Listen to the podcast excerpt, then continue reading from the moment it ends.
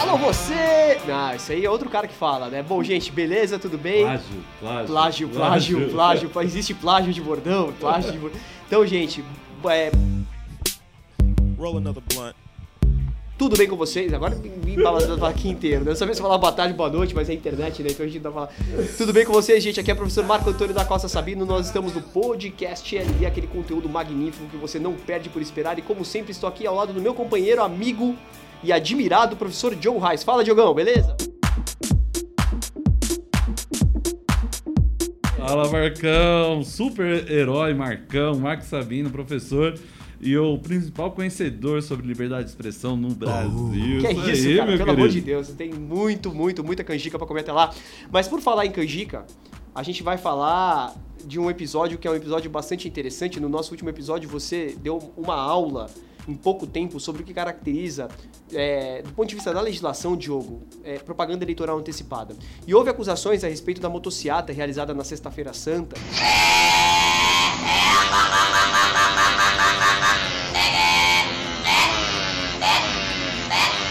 Pelo presidente Jair Bolsonaro numa rodovia aqui em São Paulo, que fechou a rodovia, criou transtorno, etc.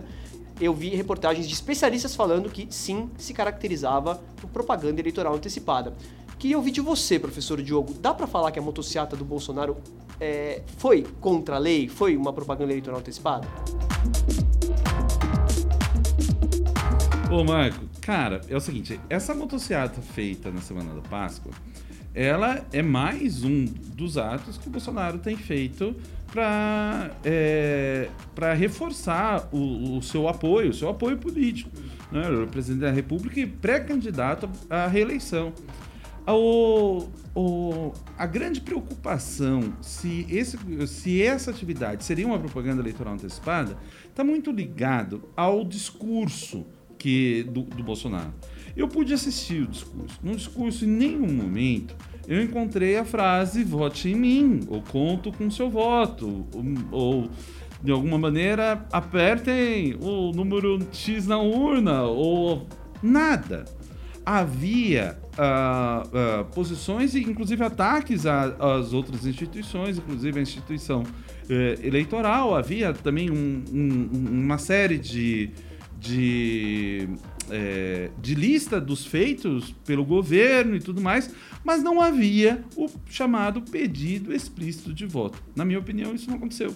Por isso, eu acredito que a motociata não foi propaganda eleitoral antecipada e irregular. O que não quer dizer que não foi propaganda eleitoral antecipada. Certo.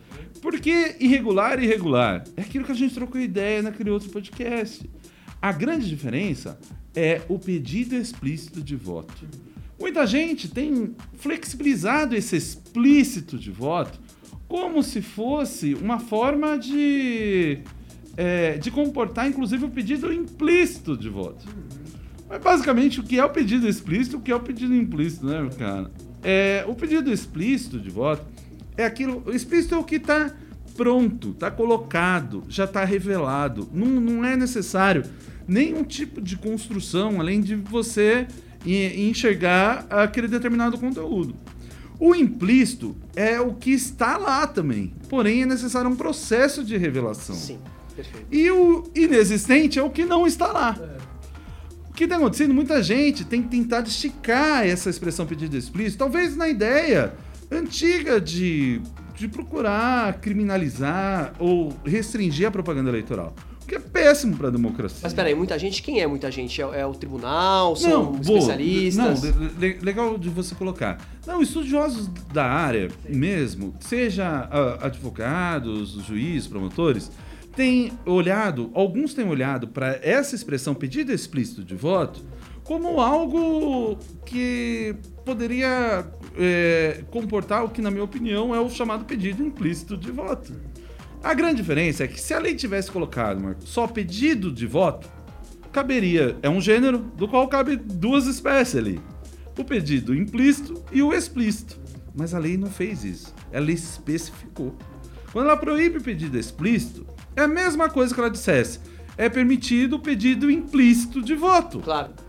Então, é, dizer bem sobre o seu governo, dizer bem sobre si, atacar adversários. Enquanto não envolver o pedido explícito de voto, na minha opinião, pode ser um pedido de voto, porém implícito, porque não usou o verbo, não usou um sinônimo, nem um substantivo voto.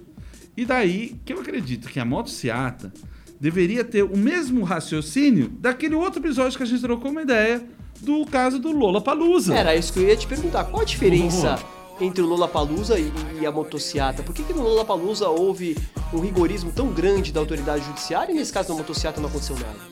Beleza, vamos lá. Eu, eu, quanto ao rigor da autoridade judiciária, a gente discutiu, inclusive a própria decisão do ministro Raul Araújo no campo lá do, do Lollapalooza foi revista por ele mesmo. Claro, Os claro. advogados também retiraram o processo. Sim. Então a gente teve um, um, um espaço ali, um, um pedido ali, e esse pedido foi tratado talvez é, é, na situação de emergência, já que o evento aconteceria no domingo, e a gente falou sobre isso, né? Acabou frustrando, não teve a intimação e, e isso acabou não acontecendo. E o próprio ministro acabou revendo o seu posicionamento.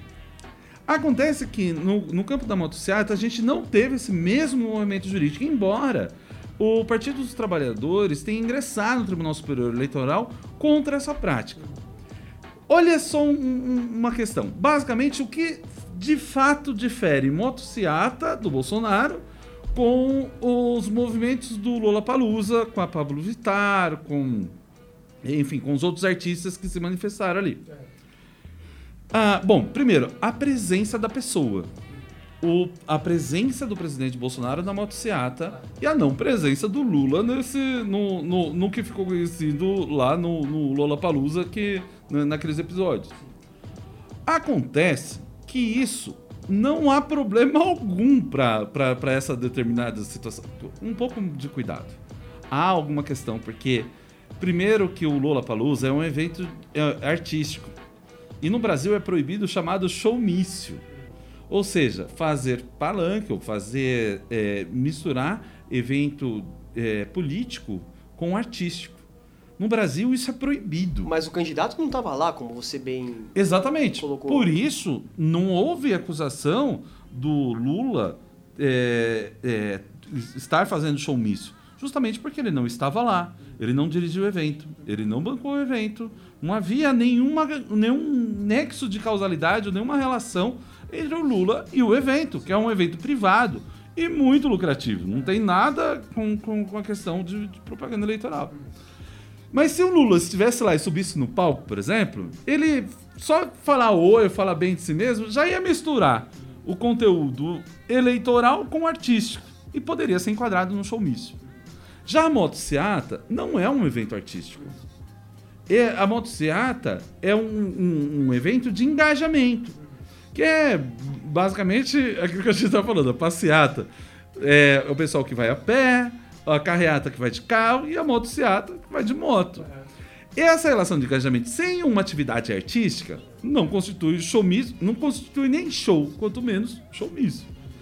E ah, ali, todo aquele conteúdo político desenrolado ali, se, se for, ainda que pedido de voto, porém implícito, tá regular. Então, a grande questão é que, perante a legislação, são eventos diferentes. Em razão da chamada para as eleições de ambos os eventos, talvez aproxime esses dois. Mas ambos, na minha opinião, são comple- completamente lícitos, Certo. regulares. Uma ressalva quanto especificamente a motociata. Pode ser, e aqui está a questão, de se levar em conta eventual- eventuais gastos na sua execução. Era isso que eu ia te falar, porque assim, veja só. Parece, pelo que você está me dizendo, que não há a menor diferença entre, do ponto de vista de propaganda eleitoral, entre o que faz o Bolsonaro reunindo motociclistas e o que faz o Lula quando faz comícios Perfeito. e reúne sindicalistas. Exato. né? Então, pra mim, tá claro isso. Agora, é, é, e o uso da máquina pública? Porque o que você tá me dizendo é que me parece que o sujeito que está no poder e é candidato leva uma vantagem imensa. E nesse caso dessa motociata, como é que é a questão desses gastos? Até porque, né, é, é, a gente também tem que lembrar, né, que se, do caso do Lula, se os comícios e discursos forem bancados pelo partido, isso também envolve dinheiro público, né? Sim, sim. Mas dinheiro público que foi dado para essa finalidade mesmo. Sim, tá certo. É, porque a gente tem no Brasil a predominância do financiamento público Sim. da política. Sim. Desde que proibiu a doação de pessoa jurídica, isso ainda eh, cresceu, né? O, ve- ve- veja só, a, a questão dos reeleitos. Vamos falar dela porque é super importante. A Fundação Getúlio Vargas fez uma pesquisa, eu acho que foi o pesquisador Marcelo Nery, não tenho certeza, mas do que ele chamou de oportunismo eleitoral. E no âmbito da economia, mediu a pobreza do Brasil. E viu que, em média, o, o- no ano eleitoral, a pobreza diminui 15%. Diminui 15%, eu acho que 15%. E nos anos não eleitorais, ela, a pobreza aumenta 13% em média. Verdade.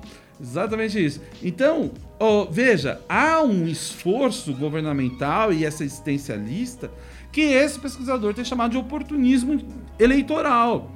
Então, há é, é, essas questões. Porém, a própria legislação tem alguns limites. A questão é que ah, a legislação consegue frear todas as diferenças.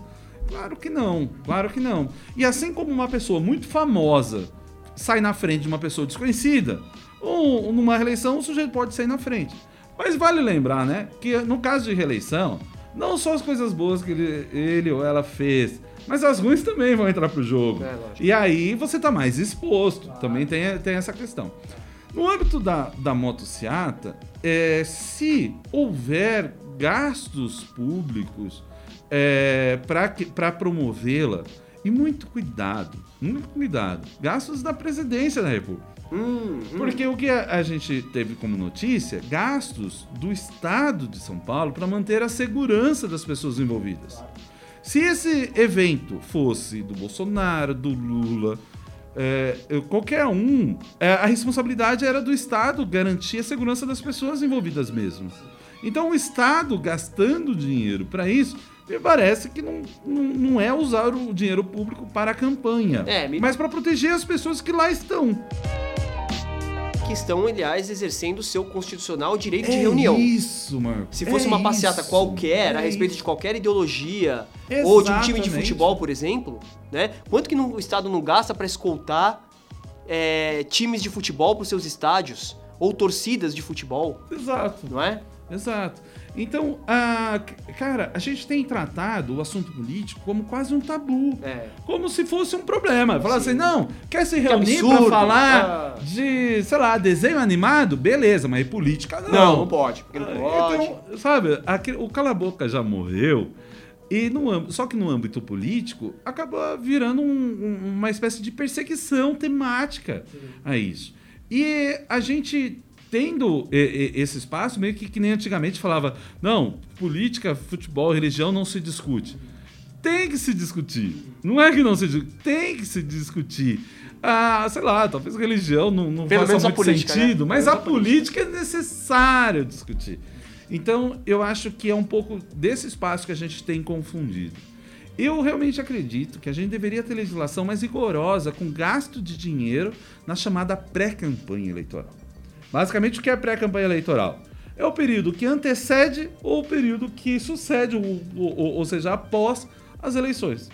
Porque pré-campanha é o período antes da campanha.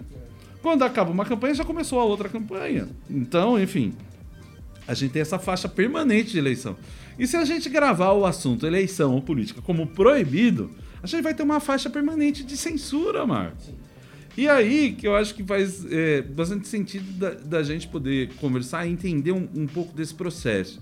Você, e, e- e eu queria saber um pouco da, da sua opinião, porque a gente tem algumas, é, algumas restrições à liberdade de expressão política justamente em razão da própria lei eleitoral. E queria que você ajudasse a gente a entender um pouco esse espaço. O motivo eleitoral deveria realmente ser mais restrito do que qualquer outro motivo? O que você pensa a partir da liberdade de expressão de uma forma geral, indo para a especialidade no caso do eleitoral? Não, eu, eu entendo que a gente tem alguns. A gente já falou aqui nesse podcast por algumas vezes, é, Diogo, que as restrições ao discurso elas não são de todo ruim. muito embora todas elas possam se reunir é, na, na grande caixinha é, da censura. Controle é, do discurso, restrição ao discurso, são outros nomes para censura. Mas nem toda censura é ruim. Nós já tivemos a oportunidade de falar isso aqui também, explicando alguns casos. Nesse caso especificamente, essa restrição às questões de discurso eleitoral ou essa essa moldura no discurso, né, que você próprio diz, eu não posso fazer propaganda explícita, quer dizer, eu tenho uma lei que tolhe a minha liberdade de expressão, é, existe um motivo para isso que, de acordo com a lei, a lei entende se caracterizar um justo motivo, que é aquela situação em que o candidato não pode pedir voto antes do período eleitoral. Para mim, honestamente, eu não, eu preciso, eu preciso pensar melhor se existe alguma lógica para isso, porque eu não vejo lógica. Eu não vejo por que, né, o, o Lula não pode pedir voto agora. Se a gente, todo mundo sabe até as pedras da rua, as nuvens do céu, as estrelas. Qual é a diferença de pedir voto Agora, de fazer e tudo é, resto? e fazer tudo. Ou de pedir Cara, explícito a ou implícito? Exatamente, quer dizer, me parece, professor Diogo, um sofisma, Hum. né? É, e que faz com que as pessoas tenham é, muito espaço para debater e nós estejamos discutindo isso no podcast. Mas, no fim das contas, qual a diferença de no primeiro dia de janeiro? Porque todos nós sabemos que a tendência é que, por exemplo, o presidente eleito, o governador eleito, o pre- prefeito eleito, o deputado eleito, eles passem a fazer campanha para a reeleição no dia seguinte que eles foram eleitos. Então é um estado permanente de manutenção e perpetuidade no poder. E que mudança o pedido explícito de voto faz nisso? Pois é. Eu que mudança o pedido? Porque assim, o cara é político, ele é governante, então ele não pode ser candidato. Mas e o outro que não é? Ele não pode ser candidato? Ele não pode virar e, e falar vote em mim? Quer dizer, é, é, eu, eu não entendo bem, talvez você me pudesse explicar qual é o sentido da restrição. Porque essa restrição precisa ser justa, né? Ela precisa funcionar. Eu não gosto muito da do método da proporcionalidade, mas é, é o melhor que a gente tem até agora. Ela precisa funcionar do ponto de vista da proporcionalidade, quer dizer, é útil, é necessário, é proporcional em sentido estrito. E nesse sentido, vale a pena, é proporcional eu impor essas restrições para bem de resguardar um bem jurídico que eu honestamente não estou enxergando agora e talvez você possa me ajudar? Eu juro que eu não sei. Marcão, sinceramente, eu acho que essa flexibilização da propaganda eleitoral antecipada, permitindo a existência dela e vedando a que faz pedido explícito de voto, ela é, é, na verdade um. Sabe aquela a- a síndrome do membro fantasma, assim? Tipo, quando uma pessoa, enfim, perde, Membro fantasma, perde sim, um você já membro falou. Uhum. e, e sente coçar, assim, eu acho, eu não consigo imaginar outra coisa para isso, porque é, parece que é uma ideia de, ah, vamos manter algo ainda proibido. Ao invés de liberar o chamado pedido explícito de voto e tirar tanta discussão e subjetividade na hora de julgar os casos. É. É. Cria-se, na verdade, é, uma casca de banana. E para que os, os- jogadores acabem escorregando ali e criem mais possibilidades de permitir para um para outro não. Não, esse sujeito usou urna. Não, o outro usou máquina de votar. Não, então um é diferente. Cara, sabe? É isso que a gente tem que fazer. Agora, os gastos, aí sim a coisa é importante. Na minha opinião, deveria sim ter uma espécie de prestação de contas dessa pré-campanha ou uma forma de escriturar e de acompanhar isso para não deixar aleatoriamente você não sabe quem está pagando, como está pagando, quanto está pagando. Eu tive refletindo e me parece que pode haver uma questão, eu posso estar completamente enganado, mas pode haver um desequilíbrio na propaganda eleitoral é, perpétua e contínua entre os atuais exercentes dos, dos os mandatários, aqueles que estão no poder, que podem utilizar e subverter a máquina pública a bem da captação é, de voto. E saber se esse fato dessa proibição né, de, de, de pedido de, de voto antecipado, se ele faz com que essas pessoas elas se contenham. Porque de repente, professor Diogo, fazendo advogado do diabo, se a pessoa pode fazer, até que ponto ela não vai procurar fazer o tempo todo? Então ela não vai se guiar por captar votos e pedir votos. Sendo que no atual cenário, ela, ela pode, nos dois primeiros anos, se guiar por outras coisas, como por exemplo procurar o bem comum. Eu tenho dúvida. E nesse sentido, a causa seria justa. Quer dizer, eu tolho aquele entrante, mas eu tolho aquele entrante para controlar o mandatário, que é muito mais perigoso. Porque aí seria uma perpetuidade no poder em função do próprio exercício do poder do cargo. Quer dizer, eu tô, tô aqui meditando, não, não tenho legal. resposta, é uma reflexão. É, é, é que eu, eu, sinceramente, eu acho que não faz diferença nenhuma um pedido implícito de voto para o explícito de voto para fins de, de arrecadação de voto mesmo, sabe? Assim, eu não acho que a pessoa, ah, só seria importante se a pessoa pedir voto em mim. Eu acho que se ela insinuar voto em, o voto em mim, usando outras palavras, tem o mesmo efeito. Minha preocupação é isso, é, é esse caco que ficou na norma, gerar ainda mais insegurança jurídica e ficar e criando espaço, como, como você mencionou, de pessoas discutindo. Ah, será que quando o Bolsonaro, o Lula falou, olha, esse ano vai ser diferente, ou vai ser importante, ou vai não, não quis dizer voto, sabe assim? E a gente começar a criar. É, é, é como se a gente tivesse que atravessar um, uma ponte bem fininha no meio de um penhasco e a gente mesmo jogando casca de banana é, pra gente pisar. É, Pô, é. Sabe aquela história do sujeito que atravessa a rua para cair na casca de banana? Eu tô achando que é isso. E aí, de uma certa maneira, o legislador deixou esse espaço e talvez haja muita gente caindo na casca de banana e mudando de opinião cada hora em razão da pessoa sim, que tá no sim, sim, julgamento. Uhum, uhum. E cara, não há nada pior para a igualdade eleitoral do que isso. Criar um espaço no qual, ah, ah, dependendo de quem é, vai ter um determinado resultado jurídico. Segurança jurídica é como devido processo legal. É o que faz a coisa funcionar como deveria funcionar. Claro. Aliás, só existe devido ao processo legal por uma necessidade de segurança jurídica. Exatamente, Marcão. É isso. Exatamente. É isso. Cara, Diogão, de novo, meu, mais uma aula aqui do professor Diogo Imagina, Reis. Marco. Num tema que ele surfa de maneira, assim, absolutamente destra, né? O cara é praticamente o campeão olímpico do surf agora, né? Um Medina da vida, né?